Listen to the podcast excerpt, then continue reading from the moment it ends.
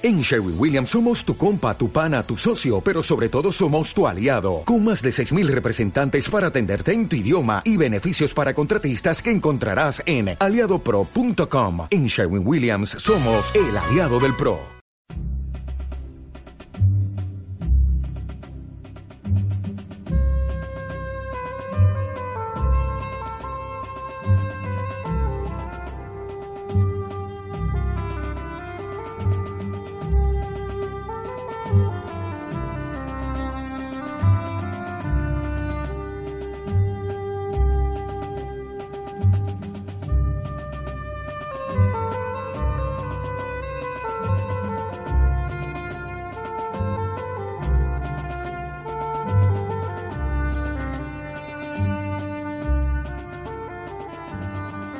Muy buenos días.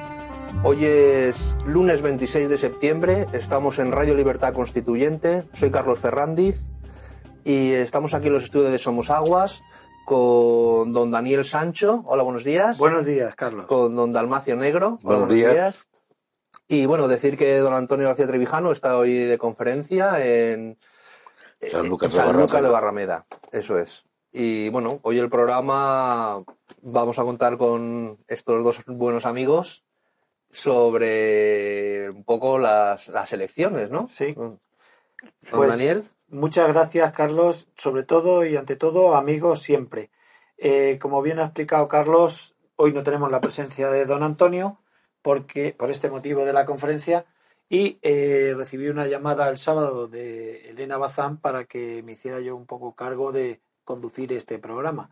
Mm, Me dijo que iba a estar conmigo eh, el profesor Negro Pavón, lo cual a mí me parece, mm, vamos, me produce una gran satisfacción. Ya en dos ocasiones anteriores he tenido la suerte, la oportunidad, el privilegio de hacer el programa con él y ha sido una experiencia absolutamente única.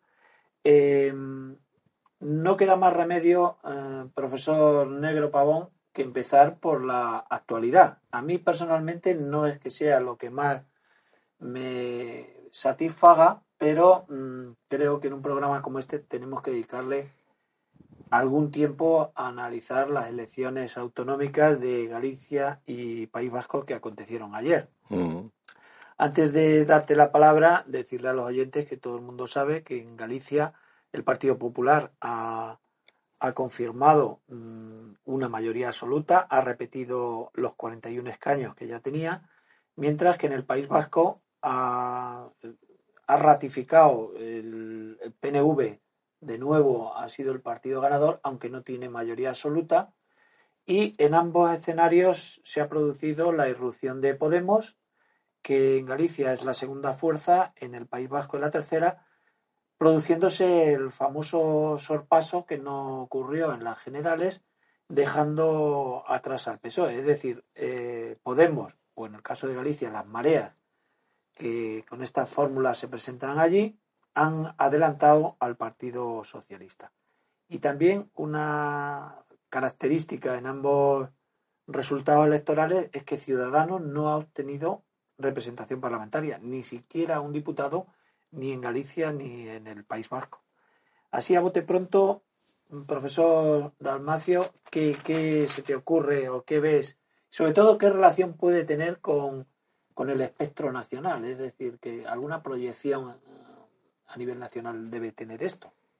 Pues no lo sé, porque luego la nacional hay más gente que cambia de voto, que se abstiene. Lo que pasa es que, en primer lugar, a, a mí para empezar me parece una vergüenza que haya votaciones autonómicas.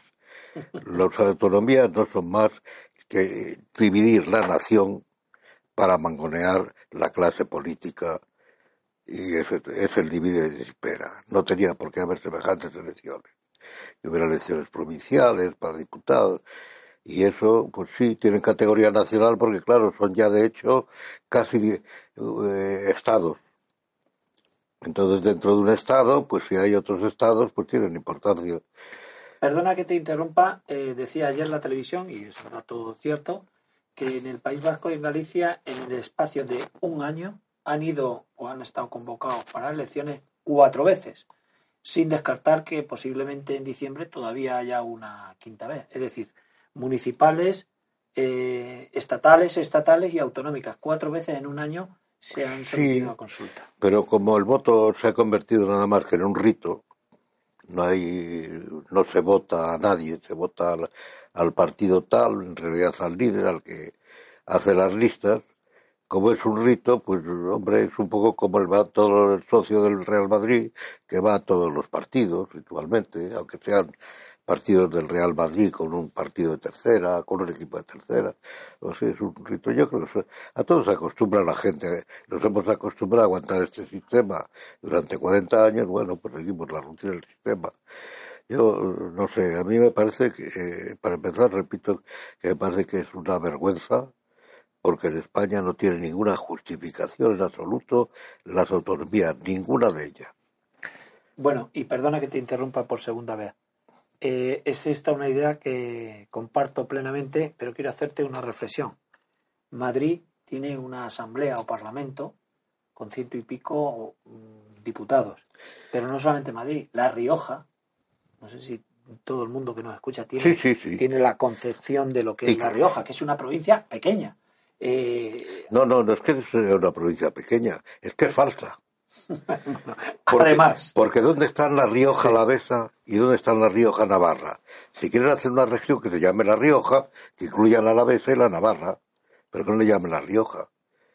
es que es todo disparatado. Ahí se ha hecho a medida de los que han hecho pues eso, la constitución de, la oligarquía, mapa autonómico de la, oligarquía que trataba de asegurar la monarquía a toda costa y a, toda costa y que además la monarquía les protegiera a ellos. A eso se reduce todo prácticamente.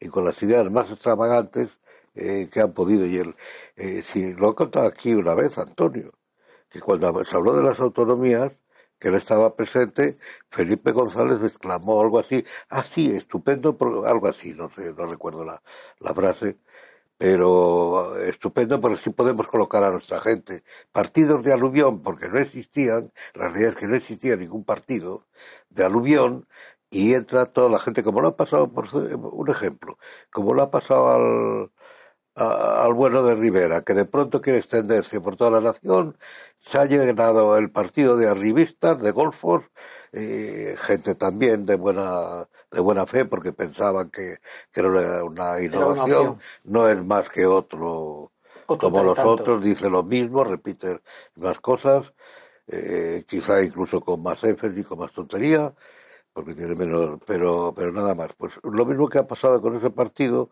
o con el Podemos, que de pronto se extiende también, y que hay ahí, pues, el aluvión, todo el lumpen proletariado, por decirlo así, o el que quiere vivir de la política. Porque los políticos, y en toda Europa la política es una profesión.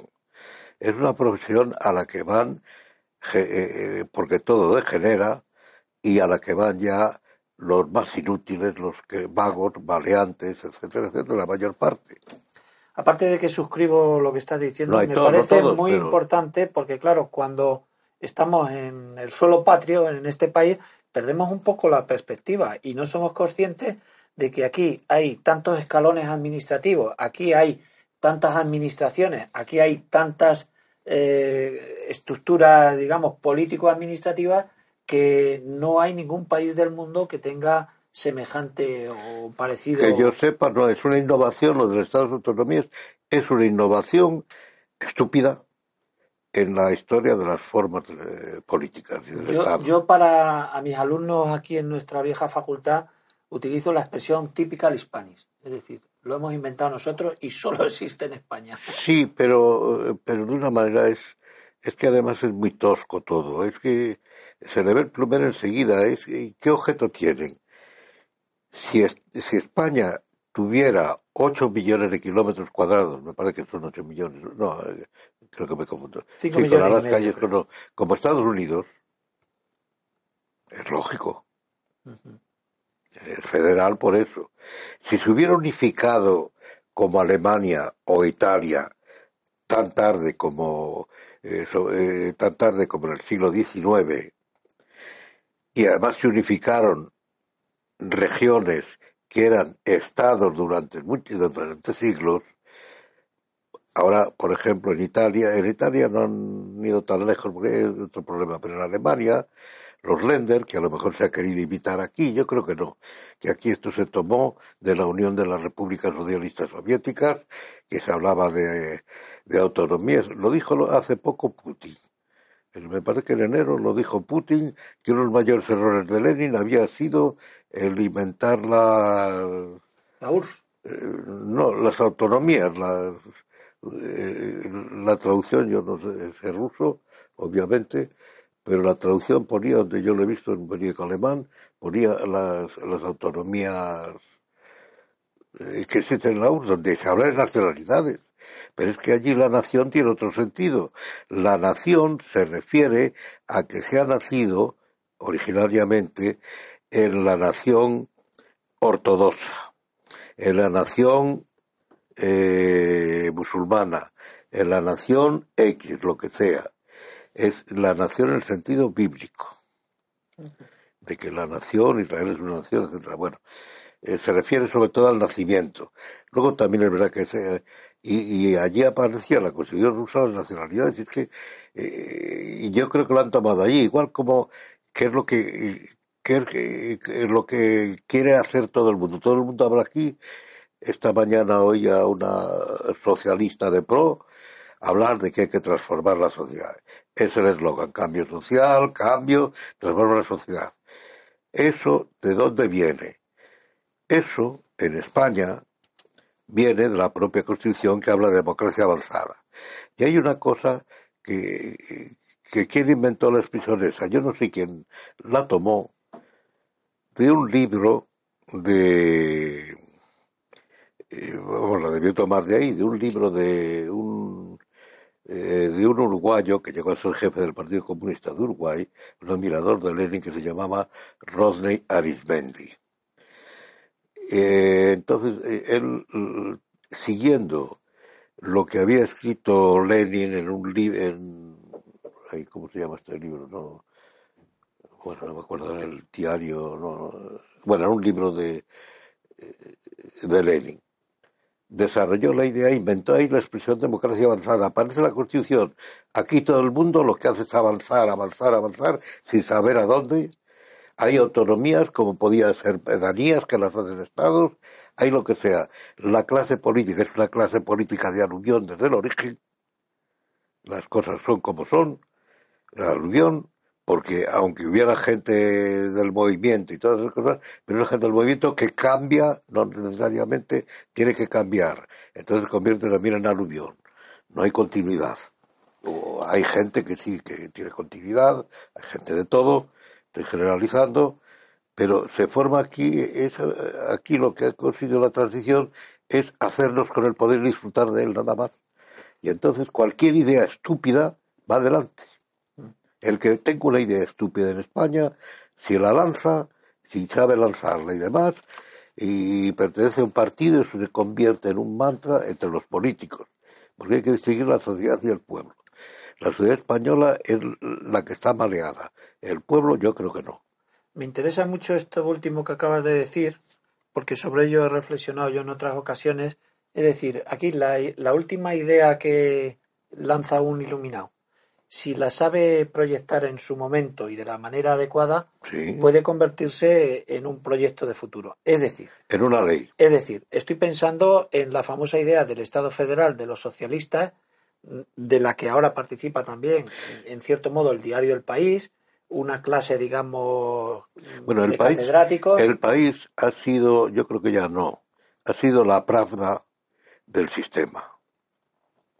La Prada, la, eh, significa verdad en Rusia. Pero mi miedo es que ya si el país retoma ese testigo de que España, el futuro de España es un Estado federal, malo porque ya, eh, digamos, hay una idea que se está, digamos, vertebrando en torno a unos medios de comunicación. el Estado federal, eh, según está concebido todo, que le llamen federal si quieren, porque no saben de lo que hablan y porque creen que así nos convertimos en Norteamérica o en Alemania o algo por el estilo, porque, eh, porque además toda esta gente son una gente muy ignorante, que oyen cosas, ven cosas, tal, y entonces les parece bien. En España, lo que pueda haber no es un Estado federal. Eso correspondería, para empezar, a una república, más bien. Eh, lo que habría sería un Estado feudal, que es completamente distinto, que de hecho son lo que son ya las autonomías. Cada una tiene su oligarquía particular. Claro, eh, saben que todas ellas, ¿qué, está ocurriendo con la catalana?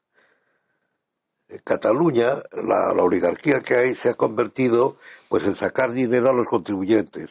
Está mantenida, está mantenida por todos los no catalanes gracias al PP y gracias a los otros partidos, que todos dependen de, los catalanes, todos dependen entre sí de ellos mismos. Y lo que pasa es que todo envejece y el Partido Popular está envejecido, decae, la gente es peor cada vez, los militantes son cada vez peores, en general, con esas nefastas, que por cierto es un invento soviético también, las juventudes de los partidos que luego se han generalizado, que son un vivero de gente que busca y que empieza a hacer su carrera sin condarse, que no cree en nada, que le importa todo muy poco, que, dice lo que le da la gana con tal de prosperar. Y sin haber tenido contacto con la realidad laboral. Sin saber nada de lo que hay, no han pegado palo, como se dice vulgarmente, eh, la mayor parte de ellos. Eh, nada, es, eh, todo degenera y, y degenera también si es lo que le pasa a las élites que acaban degenerando. Wilfredo Pareto lo explicó muy bien. Lo que llama la cristalización de las élites. Lo malo es, que están tan cristalizadas que se hacen fuertes. Y entonces eso va a provocar en Europa, no solo en España, lógicamente, a lo mejor no, a lo mejor Europa se extingue, que es posible, se hace musulmana. Que los musulmanes solucionarían muchos problemas que hay en Europa dicho, hay que reconocer. Para terminar con esta idea, que también me parece interesante, yo solamente quiero decirte que el camino emprendido por el Partido Socialista, el diario del País, está, eh, es como una especie de cebo que lo están picando ya mm, otros partidos, como pueda ser Ciudadanos o como pueda ser el propio Partido Popular. Es decir, el Partido Popular no está eludiendo el debate de la forma territorial del Estado. Yo creo que está entrando en, ese juego de una posible reforma constitucional a cambio de estabilidad política en la línea del Estado federal. Pero... Yo lo único que le pediría a todos estos desalmados mm, con ideas, eh, digamos, de este tipo, es que abrieran un debate en la sociedad para ver si realmente el federalismo sería la solución. Pero Daniel, no seas rígido. ¿Qué debate en la sociedad? ¿Quiénes van a debatir en la sociedad? Si, si debates tú, debate Antonio, debato yo, con toda esta gente, o debate otro, vamos, no nos menciono a nosotros, pero hay gente más seria y más sana por ahí también. No, lo que pasa es que aquí tenemos la suerte que Antonio se ha, montado esto, pero hay mucha gente por ahí que, que está bien. Pero si un debate con quién, ¿te van a hacer caso? No. Ni pizca, al revés estás apuntalando la idea que se les ha ocurrido, como no tienen ya ideas y tienen que avanzar, avanzar, avanzar, porque es la manera de decir que hacen algo, a la mayor estupidez, porque hay una cantidad de leyes que son puramente estúpidas. Pues porque alguien tiene que hacer algo y tiene que decir algo. Si y tienen 17 parlamentos tendrán que hacer algo. Y tienen que hacer algo. Y entonces cualquier idea estúpida, ah, pues es genial y ya. Y lo haces. Pues la idea federal en sí misma no es una idea estúpida, depende de... Pues, pero aquí es una idea estúpida. Las la idea de federación, para empezar, tiene su origen en unir lo que está unido eh, vitalmente, por decirlo así, y desunido políticamente. Esa es la idea federal. Estados Unidos, por ejemplo, o Alemania, que son federales, pues estaban desunidos políticamente, eran estados desunidos políticamente y se convirtieron para unificarse en una federación, lo cual implica que hay un gobierno común para una serie de asuntos y lo otro que conserva, conserva aquello. Y el gobierno además eh, como residual para asuntos exteriores. Y, determinadas competencias. Y determinadas competencias limitadas. Eso es lo que significa.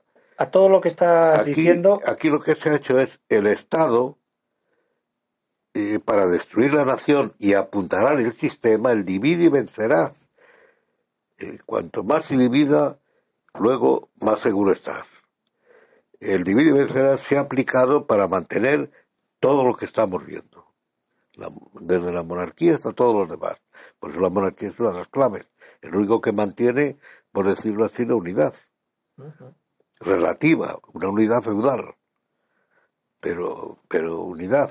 Lo que pasa es que yo no sé si el feudalismo eh, tiene algo que ver con, con el siglo XXI.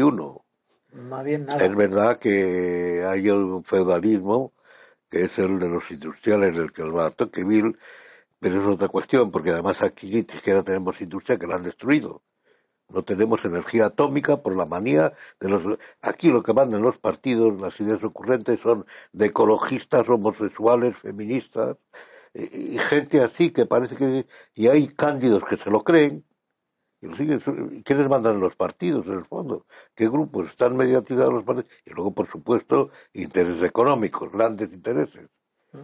Pero ¿qué es lo que están haciendo? La pequeña propiedad y la mediana la están arrasando con los... En Galicia, por ejemplo, con los impuestos, eh, eh, es verdad que han quitado la herencia. Han contribuido ese impuesto en la herencia a destruir eh, la propiedad mediana y pequeña agraria y que la gente abandone el campo porque abandona el cultivo de las tierras por la herencia. No podían pagar unas tierras que no van en y tienen que pagar, la gente no quiere. Y el campo está transformándose gran parte del campo gallego pues en bosque porque están abandonadas. Me gusta y mucho la idea que, no sé si es tuya o de quién es, de que más que un Estado federal hay que hablar de un Estado feudal. Y te recuerdo que Santiago Muñoz Machado, un gran administrativista, habla de la medievalización del derecho. Es decir, que estamos volviendo a, a, la concepción del derecho como en la Edad Media. Sí, pero lo que pasa es que a través de un sistema que es la legislación, que no es lo mismo que el derecho. Sí, correcto. La legislación es un producto de la voluntad de poder. Exactamente. Y eso Pero él se refiere a que como hay tantos parlamentos, tantos órganos decisorios, tantos productores de leyes, el, el, derecho está compartamentalizado, es decir, que, que no sabes ya dónde moverte, porque en la Edad Media si eras clérigo se te aplicaba un derecho, si eras musulmán se te aplicaba otro. Entonces, ahora está ocurriendo un poco lo Era personal. Y la, la, característica común que puede tener con aquel derecho es la, la ignorancia de cuál es el derecho aplicable o la dificultad de saber cuál es la ley que, que resulta Sí, pero, pero en la Edad Media la fuente del derecho es la costumbre. Y ahora la fuente del derecho, como dice, como ha demostrado, creo yo, ay, perdona. Santiago, Muñoz Machado. No, no, no. Eh, que era un hombre, un gran jurista, y muy amigo mío además. Si me dices algo, a lo mejor. Eh, catalán, eh, mallorquín, mejor, no, era, era, catalán. Ah, civilista. Civilista. Valle de Goitisol. Ah, Valle, sí. Eh, hoy, con el Estado, no hay la costumbre, no es fuente del. La costumbre no ha sido fuente del derecho. Ha sido un medio de conocimiento del derecho. La misma ley en la Edad Media era medio de conocimiento del derecho. Con el Estado se convierten en fuentes del derecho. Pero ¿cuál es la única fuente al final? La ley. La ley que es un producto de la voluntad de poder. Eso hace que, eh, es verdad lo que dice Santiago, pero, eh, pero yo creo que matizado por eso el derecho prácticamente ha desaparecido hoy. Se ha convertido en política jurídica como la Unión Soviética. Eh, lo que prevalece es tu materia, es el derecho administrativo, eh, por ejemplo. Y los que sabéis hoy derecho, en cierta manera, estoy exagerando un poco, eh, sois los administrativistas. Los que sabéis derecho constitucional son los administrativistas. Yo te voy a comentar una maldad. Porque sabéis derecho práctico. no voy a decir el pecador, pero voy a contar el pecado. Hace muchos años a un ilustre catedrático le dije que el derecho español, tal y como estaba configurado después del Estado autonómico, que era muy difícil que lo conociera el Juan de la calle, el, público. La ignorancia del derecho no excusa su cumplimiento. Pero ¿sabes lo que me contestó? Dice, en este articular difícil de las normas, los únicos que sabemos el derecho somos los administrativistas. ¿Y de qué te crees que ganamos tanto dinero? Ya, ya, ya lo sé, ya lo sé, ya lo no sé, es una claro. respuesta. Claro, el ciudadano no sabe qué, cuál Bueno, es la a lo mejor te lo decía irónicamente Me también, lo decía pero... irónicamente, claro. Claro, pero, lo diría irónicamente, pero, pero, pero es verdad, es así. porque los administrativistas son los que hoy saben, tienen que saber civil y derecho. Hoy vas, en los bufetes de abogados, ¿por qué se montan? Porque hay que especializarse. Hay tanta cantidad de leyes, eh, y de leyes y normas autonómicas y de todo tipo, las europeas, que es imposible que el abogado que antes tenía su propio despacho y tenía de pasante pues a su hijo, a su primo, a un conocido, alguien que había estudiado derecho y que iba ya a aprender la práctica. No, ahora incluso se han montado eh, másters Máster. que, han, eh, que, que financian además que son muy caros, que yo no sé cómo la gente los paga. Claro, la gente tiene que vivir y sacrificar como pueda el que pueda pagarlos. O los pagan solo los ricos, yo no lo sé. Y a lo mejor solo pueden ser abogados los sucesivos los ricos, porque para eh, doctorarse hace falta hacer esos másteres que son carísimos y que suelen controlar los propios los propios bufetes de abogados. Que no, no creo que aparezca en ninguno, ninguna universidad un grupo de como Podemos ofreciendo eso. Bueno, eh, no sé si sabes que esta misma semana se ha dado a conocer que en la Facultad de Política Por eso lo digo, por eso lo digo. hay lo- un grupo de profesores minoritarios que van a dar un máster de, Claro, claro, de claro. política y de Podemos, de sí, Podemos. aprenderán allí un leninismo que no será leninismo, ni será marxismo, será lo que ellos inventen, será bolivariano, algo así. Oye, volviendo un poco al tema este de las elecciones, por cerrarlo de alguna manera, el hecho de que Ciudadanos no haya sacado ni un solo representante es un dato significativo. Sin embargo, mm, Podemos, a pesar de que se está desinflando, no está consiguiendo las expectativas que se habían marcado ellos mismos, sin embargo, se consolida en Galicia como segunda fuerza y en el País Vasco como tercera. Eh, Podemos refleja, en primer lugar, eh, su éxito, los muchos votos que tiene, es gente que descontenta del sistema y que cree que tiene que votar, cuando lo que tendría que hacer es no votar. Yo conozco gente que vota a Podemos porque dice, mira, estos a veces se acaban con todo, ojalá ganen porque esto se acaba. Hay gente que vota a Podemos así, no sé cuánta evidentemente, pero Muchos. pero yo creo que mucha. Es el, el hartazgo del sistema. Y que estos han empezado diciendo que, eran en contra, que estaban en contra del sistema y tal. ¿Por qué está desinflando? Porque ellos mismos no son más que unos ganapanes en general. Y entonces pues se disputan el pan.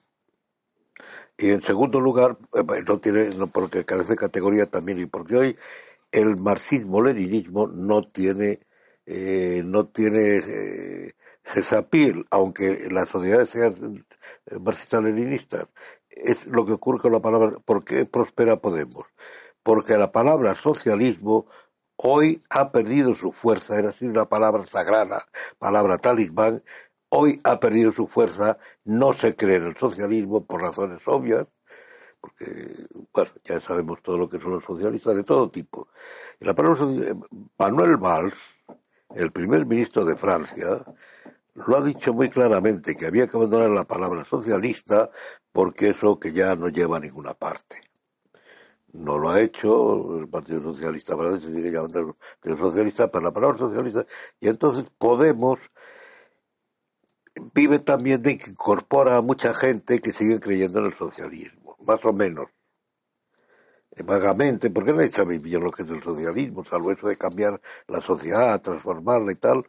Bueno, pues a eso todo el mundo le divierte, nadie va al teatro para ver una obra que ha visto 20 veces. Si lo cambias, es la política como espectáculo. Pero no es más que eso, la palabra socialismo y nadie atrae, está en decadencia en todas partes. En Alemania está en decadencia. En, en Inglaterra es verdad que se llama laborismo, pero y aparece un personaje allí pintoresco que eh, no, no sé dónde irá. En Francia la palabra socialismo ya tampoco. En Italia En Inglaterra parece- te refieres a Corbyn, al Sí. socialdemócrata. Corbyn. Eh, sí, lo que pasa es que allí es pintor- eh, aparece como pintoresco, queriendo renacer el, más a la izquierda, no sé. En Italia, el Partido Comunista ha cambiado de nombre hace tiempo. Eh, porque comunistas, partidos comunistas, solamente en España también han cambiado de nombre. Eh, por razones obvias, pero el Partido Socialista yo creo que no hay en Italia hoy ninguno, habrá uno pequeño, pero, pero no hay ninguno. Y en Alemania la SPD tampoco, y los otros llaman links, izquierda, verde o lo que sea, pero la palabra socialista ha perdido su atractivo por razones muy obvias, que por cierto las está retomando, está retomando el socialismo Obama y compañía en Norteamérica, y hablan hasta de socialismo. Pero yo creo que eh, las elecciones que Podemos suba a costa, eh, a costa de, del Partido Socialista y con muchos votos de descontentos, y además votos también, por qué no decirlo, que divertidos, que por fastidiar, pues, pues votan a Podemos. Y el caso de Ciudadanos es un caso El caso de Ciudadanos es la típica ocasión perdida. Pero claro, el bueno del señor Rivera, si es que no hay políticos, no, no hay ninguno de talla. El de más talla que hay en España probablemente es Rajoy. Con eso está dicho todo. ¿Ah? De ahí para abajo. Claro, porque, porque Rajoy es hábil, pero el político, el político político, no solamente manipula, manda, él no manda, quizá no sabe mandar, pero tampoco, que es la, eh, la piedra de toque del político, decide, él no sabe decidir. Y no porque sea gallego, no, es porque es así. Franco era gallego y decidía. Por poner un ejemplo, o sea, porque dicen, sí, es que el gallego y tal, bueno, la política gallega sí, pero, pero relativo. Yo conozco muy bien aquellos de medio gallego y cuando el gallego tiene que decidir, decide. Amancio Ortega decide. El de ese Amancio Ortega. Sí, sí, sí. y hay gente que, que decide son bobadas. Millán Stray, que ahora está en, en Calderero, era gallego. Y vaya si decidía Millán Stray. Y así sucesivamente. Eso de que el gallego está siempre dudando, sí, es verdad. Porque es un poco escéptico, un poco desconfiado. Y que eso se refleja también en las elecciones. ¿Por qué votan a, a un burócrata como es el señor Feijóo? Que no es más que un burócrata, yo creo que mediocre, porque en Galicia, para Galicia, a la larga no lo está haciendo nada bien. Ya he mencionado antes que se está convirtiendo en un bosque, que allí sueltan toda clase de bichos que impiden la agricultura, que está lleno de, que está lleno de enchufados en la junta, de unos y de otros, los recoge él, los anteriores, que mucha gente vive de aquello también, eh, que no, bueno, habría que, que decir mucho, pero le votan porque como es gente escéptica, que no se cree en nada porque es bastante religiosa. Y, el, y, la gente religiosa, eh, que sean practicantes no es otra historia, no tiene que ver. Pero la gente religiosa es muy escéptica respecto a las cosas del mundo. Y ese es el escepticismo en el fondo gallego, creo yo. Vamos, eh, yo lo, lo entiendo así. La sociedad vasca también tradicionalmente era muy religiosa. Sí, pero han conseguido la democracia cristiana, la democracia cristiana, que es un caballo de Troya en toda Europa, ha sido un caballo de Troya, es la que ha introducido el colectivismo en todas partes. La democracia cristiana, porque no hay que engañarse que el PNV y el, y el nacionalismo vasco, el nacionalismo catalán, eran demócratas cristianos. Hoy probablemente siguen siendo demócratas cristianos, pero son abortistas o no sé qué, bueno, interpretan a, como todo, no es una farsa todo. Y, allí han arrasado, el nacionalismo ha arrasado. El propio clero se ha hecho nacionalista. ¿Cómo puede ser nacionalista el clero católico? Es imposible. Una cosa es que tenga sentido de nación, porque hay una teología de las naciones, pero un, un católico no puede ser nacionalista en el sentido este separatista radical. Es imposible, aunque la Iglesia tiende a preferir unidades pequeñas, eh, políticamente, porque son las que más vivas. Pero eso no, tiene sentido. El nacionalista, eh, ¿cómo puede ser nacionalista el clero vasco y apoyar a ETA que, comete, que asesina a la gente? es impensable. y ahora sin apoyar el terrorismo el, el, clero catalán es muy el clero catalán que casi ya no existe lo que ocurre es que en el País Vasco y en Cataluña no hay casi clero ya porque se están extinguiendo primero porque no hay natalidad es una causa también pero segundo porque han arruinado toda la tradición católica y el clero y entonces pues ahora son gente mayor hay poca gente y luego hay nombramientos desafortunados como los obispos que hacen, eh, parece ser que, que se mantiene, que tiene mucha influencia los separatistas catalanes y vascos, sobre todo los catalanes, porque en Vascongadas se echa el nombramiento de buenos obispos. Pero en el Vaticano, Cataluña, nombraba ya alguno que nadie sabe por qué. Bueno, y otras. Bueno, pues a partir de esta fecha yo creo que queda más o menos un mes para que se pueda investir presidente de gobierno. Y si no se inviste en este plazo de mes y algún día, tendremos terceras elecciones, que fue algo que vaticinó Antonio. Yo, Antonio, que le quiero mucho, que le quiero mucho, me sorprendió cuando adelantó aquella eh, idea de que vamos a un año convulso donde no va a haber estabilidad política y vamos a segunda, incluso ya dijo terceras elecciones. Pero eso que era impensable ahora se está se va a confirmar se está confirmando. Entonces los resultados de estas del día de ayer qué nos dicen pues nos dicen que el PP va a gusto con, esta situación no le importaría tener unas terceras elecciones. Bueno veremos si la situación de Galicia es extrapolable al resto. Cuidado.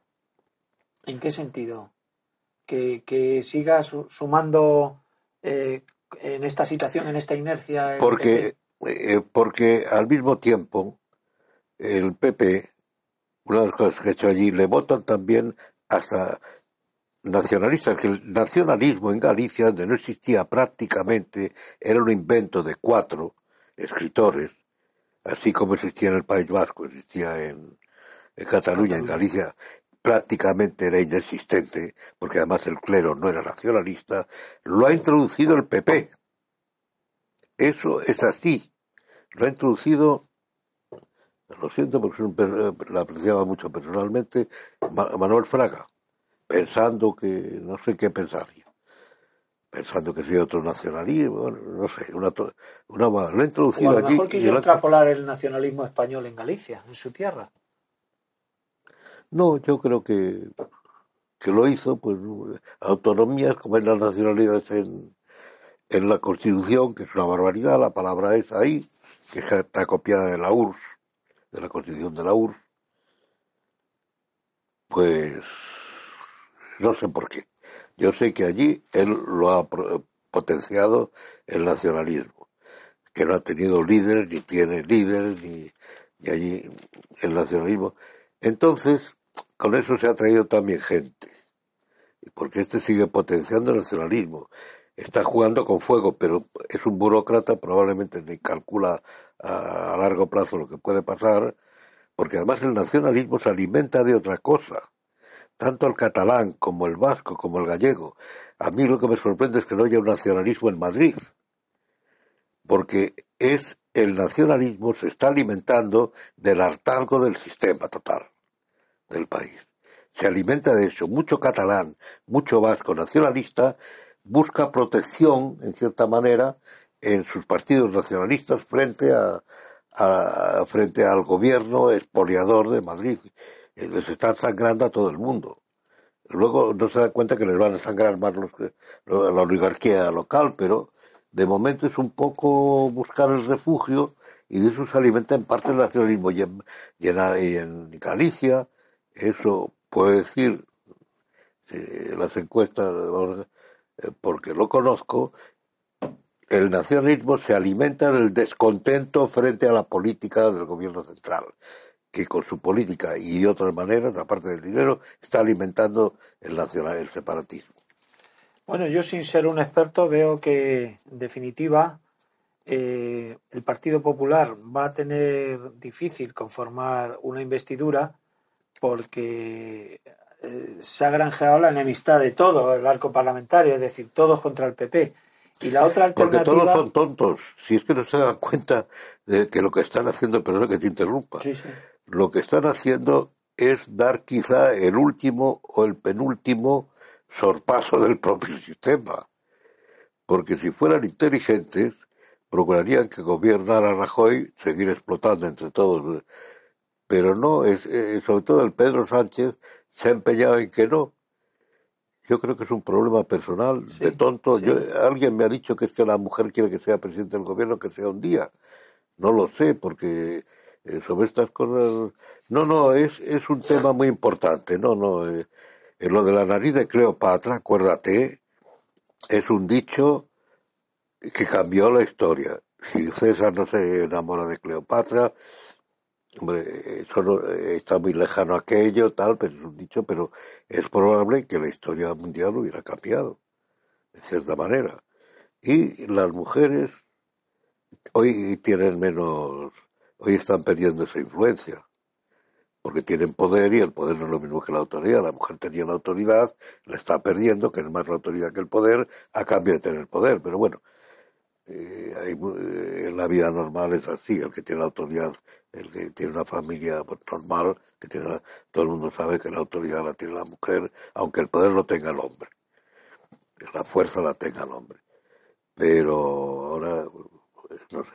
Bueno, pues eh, dicen que es por eso, pues podría ser, porque yo no lo entiendo. Si tiene un mínimo de dedos de, dos dedos de frente, o que está muy contento de sí mismo, no lo sé. Bueno, pero si se lo han dicho claramente, renuncia a ser presidente de gobierno y apriétale las clavijas al Partido Popular en todos y cada uno de los proyectos de ley. Es decir, el Partido Popular no tiene mayoría absoluta en el Congreso. Además, hay otra cosa, ya que sale el tema.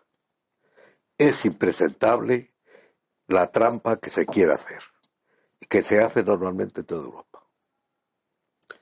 En Inglaterra, por poner un ejemplo, que es donde viene un poco todo esto además, en Inglaterra el gobierno puede gobernar con minoría parlamentaria, siendo menos, es decir, perdón, con minoría en el país, pero siendo mayoría parlamentaria. Me ¿El caso que ocurre aquí? Que es el caso de aquí. En Inglaterra, el señor Rajoy podría gobernar. En este caso, para mi gusto, lamentablemente, pero bueno, pero podría gobernar. Podría gobernar porque en Inglaterra hay un, que no hay constitución escrita, afortunadamente para ellos.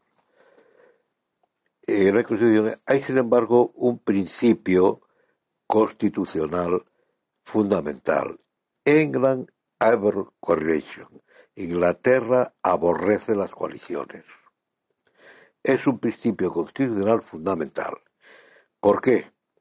Porque las coaliciones son los partidos para gobernar son una traición y un engaño a los electores.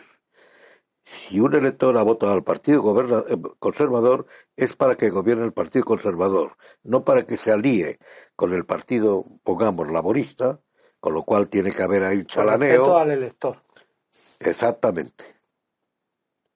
En la soberanía popular que allí fue de otra manera.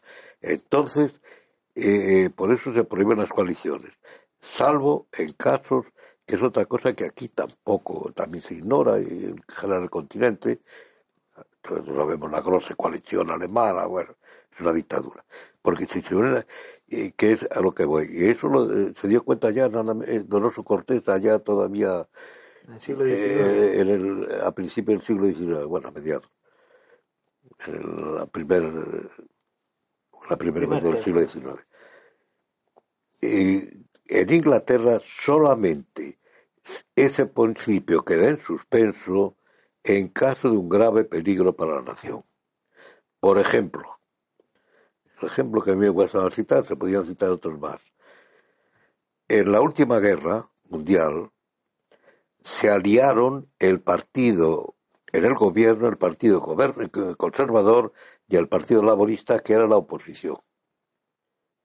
Eh, creo recordar, eh, era el ministro de Defensa, el que llevaba la, la batuta general, pero Aitley, que era el jefe del partido conservador, creo que era el ministro de, armamento, es decir, un poco el segundo de amor.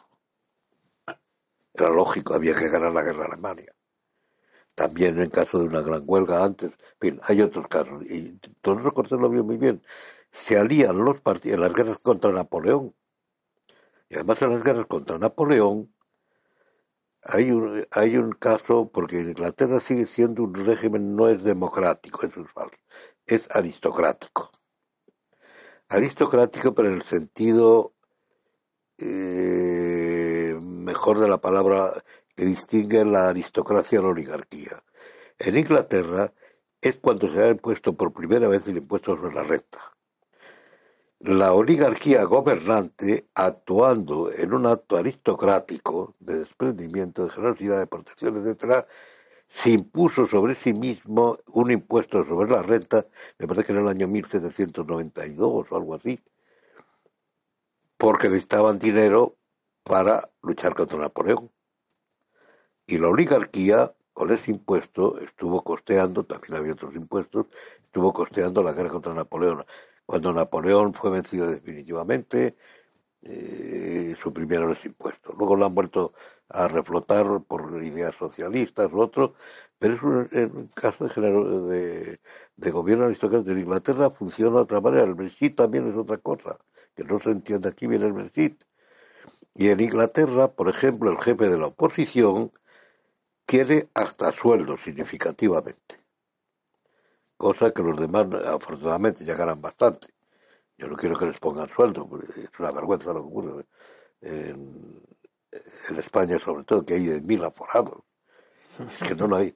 Es que eso es crear una clase política, una oligarquía, una nomenclatura al margen ilegal que, ni la soviética era así. La nomenclatura soviética tenían sus protecciones de otro tipo, pero, pero no, es que aquí hay hasta protección judicial, cosa que la Unión Soviética, pues el jefe del partido mandaba a fusilar a un rival que a lo mejor debe ser limitado, o Stalin, o que fuera, sin, sin protección legal ni nada. Pero aquí tienen hasta protección legal. Y es mil señores. Eh, no he visto que ningún partido eh, hable con vista en, las elecciones pasadas. creo que quería suprimir el aforamiento generalizado. Bueno, una cosa es que lo diga y otra que lo quiera. Mm. Pero eh, es, que es, una, es que esto no es, esto es más bien un, un estado despótico, totalitario, que no. Llegados a este punto, a mí me gustaría mm, comentarle a los oyentes que bueno, eh, cuando hago el programa con Antonio tengo el privilegio de antes o después hablar con él y tratar temas que no salen en antena. También hoy he tenido la suerte de ir hasta casa del profesor Negro para eh, traerlo aquí donde realizamos el programa. Y es una delicia, un auténtico lujo, el poder venir charlando con él en el coche de lo divino y de lo humano, sobre todo de lo humano, y eh, me venía contando, recomendando libros y explicando cosas que son muy apasionantes. Lógicamente, para cada uno de los temas que venimos tratando en el coche, necesitaríamos como mínimo un, programa. Yo empezaba. No, porque está lejos de esto. No, bueno, no, no tanto. Eh, le decía que, como teníamos un poco cierta libertad para desarrollar el programa de hoy, y es un tema que queda pendiente, el analizar eh, desde su planteamiento, que es la historia, la historia del pensamiento político, la obra de Antonio García Trevijano, mm, pero no desde el punto de vista laudatorio, eh, haciendo un panegírico de su obra, sino que tenemos que analizar los trabajos de Antonio, pero con un rigor Mm, y con no tratarle como amigo sino como, con, la objetividad. Claro como un autor que como un autor más. eh, lo que ocurre es que eso no, no, lo podemos hacer en lo que nos queda del programa de hoy. Y, y, son muchos varios los temas que han ido saliendo en el coche. Y a mí me gustaría pues no sé Carlos el tiempo que llevamos el tiempo que nos queda. pues llevamos 49 minutos. Me gustaría mm, pedirle a, Dalmacio que nos hablara un poco de esta idea que veníamos tratando en el coche del enfrentamiento este-oeste, eh, Rusia-Estados Unidos, sobre todo la idea que ha apuntado de que en realidad estamos en el conflicto este, estamos ante una guerra de religión, es decir, son dos sistemas que lo que subyace eh, en realidad es una guerra continúa la, la, polémica entre los dos ejes, pero a través de la, de la religión. ¿Puedes explicarnos un poco esta idea? Bueno. Y recomendarnos. Bueno, la idea, eh, no, la idea de, de la guerra de religiones es que no se discute solo la rivalidad norteamericana y rusa, rivalidad que había desaparecido y la ha vuelto a resucitar Norteamérica, la Norteamérica de Obama, porque antes pues se llamaba mí, y ahora Trump quiere volver otra vez a la ayuda. Eh, es un problema, lo que está en crisis hoy es toda la cultura occidental, toda la cultura eh, más que occidental, diríamos cristiana, que es la que, que es la que determina toda la cultura occidental, porque Rusia es una nación cristiana. La cristiandad. Por la razón que sea. El caso es que hay una religión laicista que se ha unido con el colectivismo leninista, con eso que se llama socialismo, que es una religión, cosa que no se dice es verdad que hoy a un socialista eh, no tiene sentimiento religioso ninguno. Y el socialismo, lo que decía antes, lo que dice Valls, eh, es la palabra casi risible porque todo el mundo sabe que detrás de un socialista hay un ganapán. Pero el socialismo no es en sí una religión, una. en sí mismo, los comunistas y socialistas originarios y, todo, y los de Lenin y los socialistas aquí españoles, eh, muchos de ellos antes de la guerra, bueno, en la guerra, sí, en la guerra civil y todo eso, o comunistas, podrá pensarse lo que se quiera de ellos. Pero eran gente seria en el sentido como Lenin. Lenin era un asesino, objetivamente. Los Gulag y todo eso salen de ahí, de él y de Trotsky. Pero era un hombre, era una especie de Robespierre. Y yo diría que eso lo dice algún autor se la ha comparado con Robespierre. Yo lo compararía también con Robespierre y con y con, con al que llamaban el puro. El, incorruptible. El incorruptible era Robespierre y el puro era el Le Pur, la corruptible eh, este, Robespierre y, la Le Pur era Saint Yo creo que las dos cosas un nombre íntegro, austero, personalmente, sin ni un un moralista para sí mismo, pero cuyas ideas creía en la ciencia, creía en Marx, que cambió a Marx, el marxismo que ha circulado por ahí no es tanto de Marx como de Lenin, eh, pues se habla de marxismo-leninismo, y, entonces eh, el socialismo hoy los hace ya tiempo que los socialistas ya no son más que aparatos miembros del partido, ganapanes que no creen en ello, y los comunistas igual, es una farsa, por eso cambian el nombre y todo, aunque se siga diciendo comunistas, hay, de, hay gente que siguen creyendo en ello, eso no, cuidado, en la misma Unión Soviética hoy, eh, la gente que va a conmemorar el 1 de mayo eh, a la plaza a la plaza roja eh, antiguos comunistas van allí y siguen siendo creyentes quizá por costumbre por rutina por, que es muy difícil abandonar una religión y una fe religiosa y, entonces lo que hay hoy son guerras de religión es eh, el problema de Europa es si sale de esta crisis o si se hunde definitivamente hay quien dice que Europa está ya muerta. Otros dicen que no tanto. Bueno, ya Spengler anunció la decadencia de Occidente porque yo creo que esto lo comparte hoy todo Occidente. Todo en general. Se han apoderado del poder élites que están influidas por movimientos extraños. Eh, sería muy largo entrar en causas y orígenes, por ejemplo, el problema demográfico, se está extinguiendo hasta demográficamente.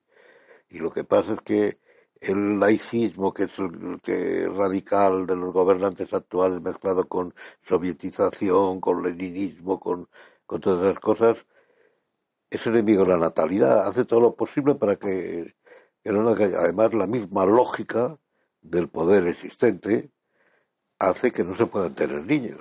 En Alemania es un problema demostrado por gente que son partidarios del Estado social y socialdemócrata. El, el Estado impide tener hijos con, sus, eh, con, los, eh, con el tiglado fiscal, con la seguridad social, con todo eso. Es imposible que la clase media y baja pueda tener hijos. Eh, hombre, se pueden tener hijos a destajo, claro, pero pero es que racionalmente pues quiere se quiere tener pues un poco al nivel de los tiempos no que coman bellotas por ejemplo hay que mantenerlo es imposible lo mismo está ocurriendo en todas partes la política fiscal luego la propaganda antinatalista la de todo tipo etcétera que es uno de los problemas gravísimos que tiene Europa oye eh, profesor y en la irrupción del fenómeno este del terrorismo islámico del Estado islámico incluso ¿Se puede explicar también eh, esa confrontación con Occidente como una guerra de religión? Me, explico. Eh, el presidente francés ha dicho que estamos en guerra. Estamos en guerra contra el Estado Islámico. Pero sin embargo hay otros que piensan que más que una guerra se tratan de actos de violencia, de terrorismo y que no llega a la categoría de confrontación de dos civilizaciones o de dos religiones, ¿no? ¿Cómo ves tú esto? Bueno, eh, esa cosa es muy compleja primer lugar, el Islam, en contra de lo que se dice, es verdad que no es una religión como las demás. Para empezar, es la única religión del libro. No hay tres religiones del libro. Es un mito que inventó un Luis Massillon, un francés que estaba en con el Islam, bueno, que llegó a ser sacerdote incluso, y se lo inventó. La única religión del libro es esa. Pero eh, el Corán es, por decirlo así, como una ley muy estricta. No es, eh, por, como lo diría yo, es por, puro, como, un, como el positivismo jurídico. La ley es la ley. Y no es más, el que Alá es Alá. Entonces, de ahí deriva algo que no deriva del cristianismo que es el fanatismo. Muy fácil, porque es una religión política. Hay que equivocarse. Eh, yo no puedo explicar ahora por qué es una religión política, pero no es que sea tampoco una ideología. Que la religión política puede transformarse en ideología. No es como el, el budismo, el cristianismo, versiones, etcétera, que son religiones. No, es una religión política. Mahoma inventó el Islam, o le revelaron el Corán para reunir a las tribus del desierto. Eso es así. Es decir, necesitaba una religión común porque eh, hay una frase que decía Zubiri, el hombre eh, no tiene religión, decía Zubiri. Es que es religioso por estructura. Porque el hombre vive de creencias, la que sea el, el juicio, el famoso Champagne eh, yo pienso, yo existo, cogito el de decar, descanso en una creencia, en la creencia que yo existo, y luego la creencia en Dios que me justifica. Eh, todo juicio descansa en creencias. La ciencia más estricta descansa en creencias. En la creencia, por ejemplo, en que la ciencia funciona en que si yo correlaciono esto, la lógica, lógicamente, esto funciona, igual que esto es así, etcétera. Eh, es decir, eh, eh, eso es lo que quiere decir subir. Entonces, en el caso del Islam, al ser religión política, tiende más fácilmente al fanatismo. Que el fanatismo, hay una definición de Hegel que a mí me gusta mucho, es la anulación de toda diferencia.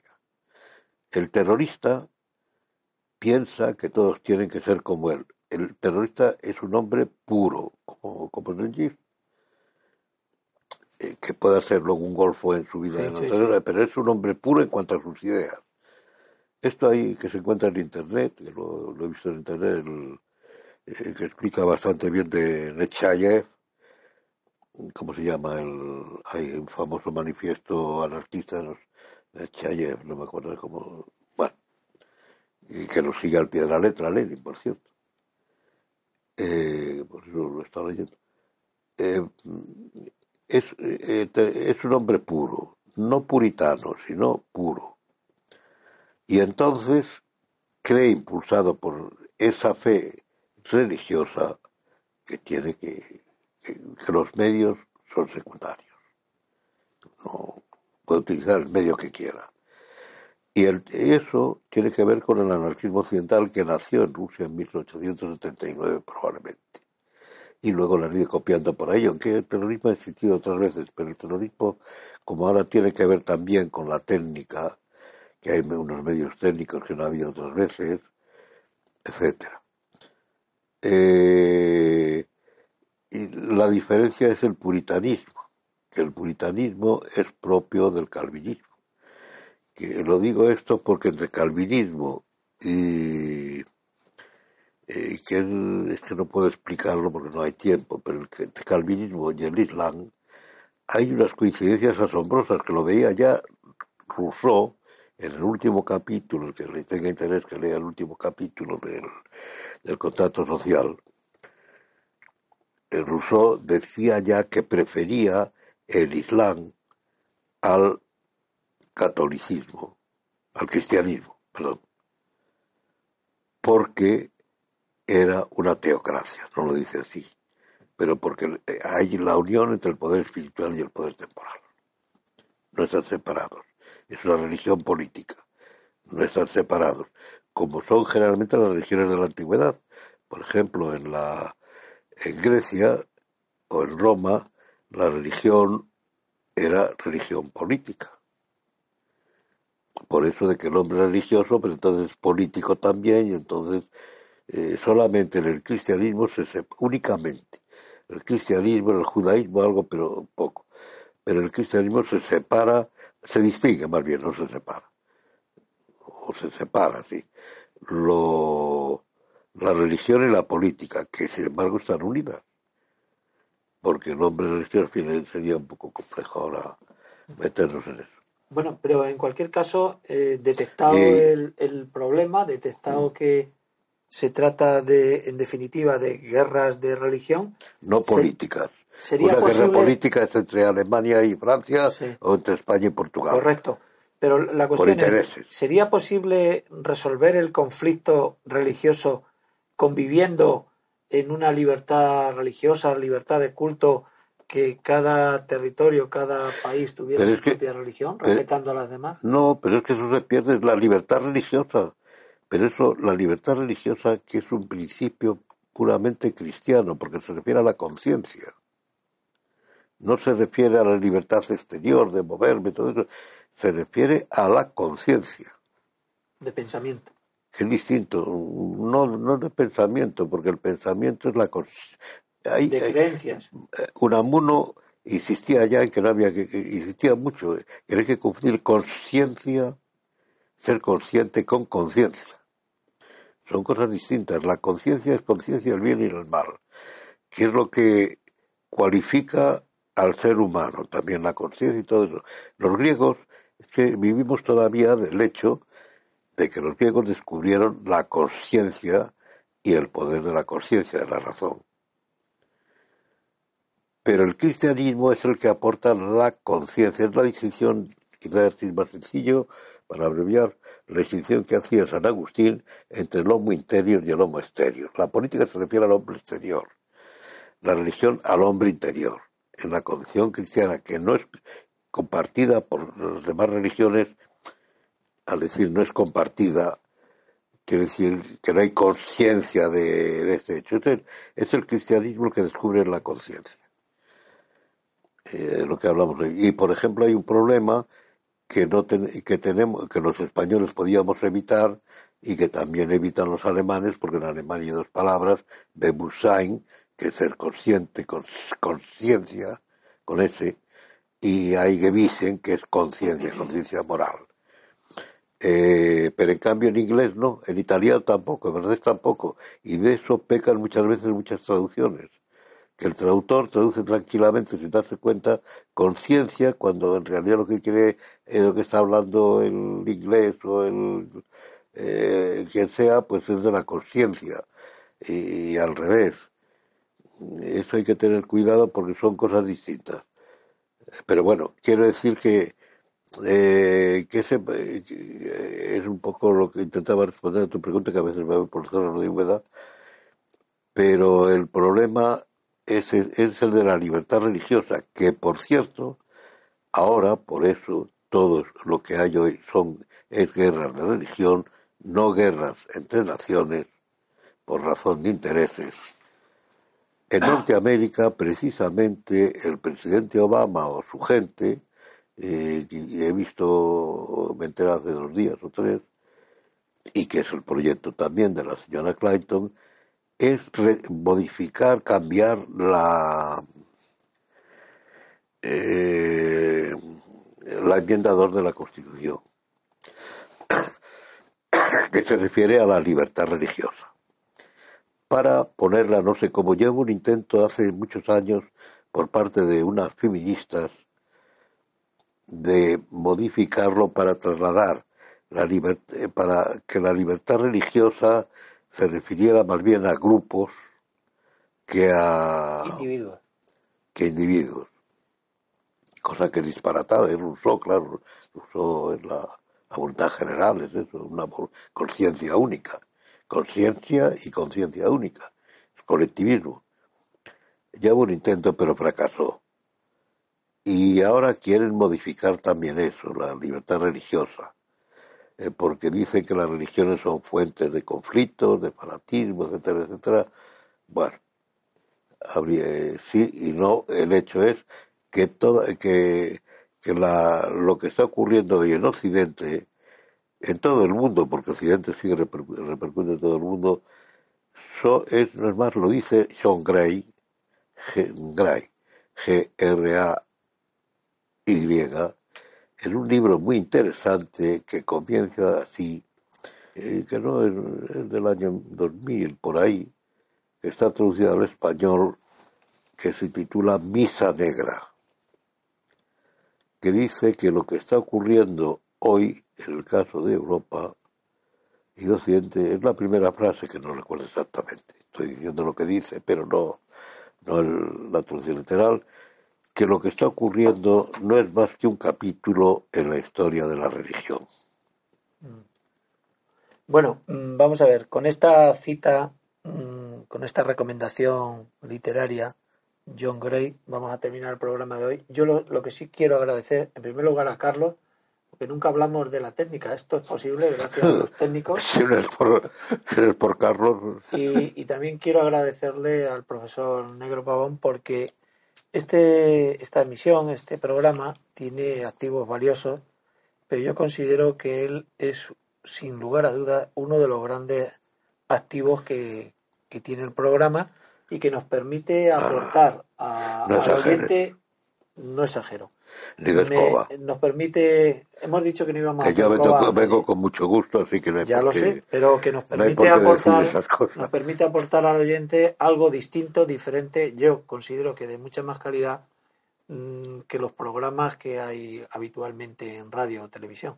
Y sin más, Carlos, te dejo que despidas tú el programa. Muy bien, pues hasta aquí el programa de hoy y nos vemos mañana en el próximo programa.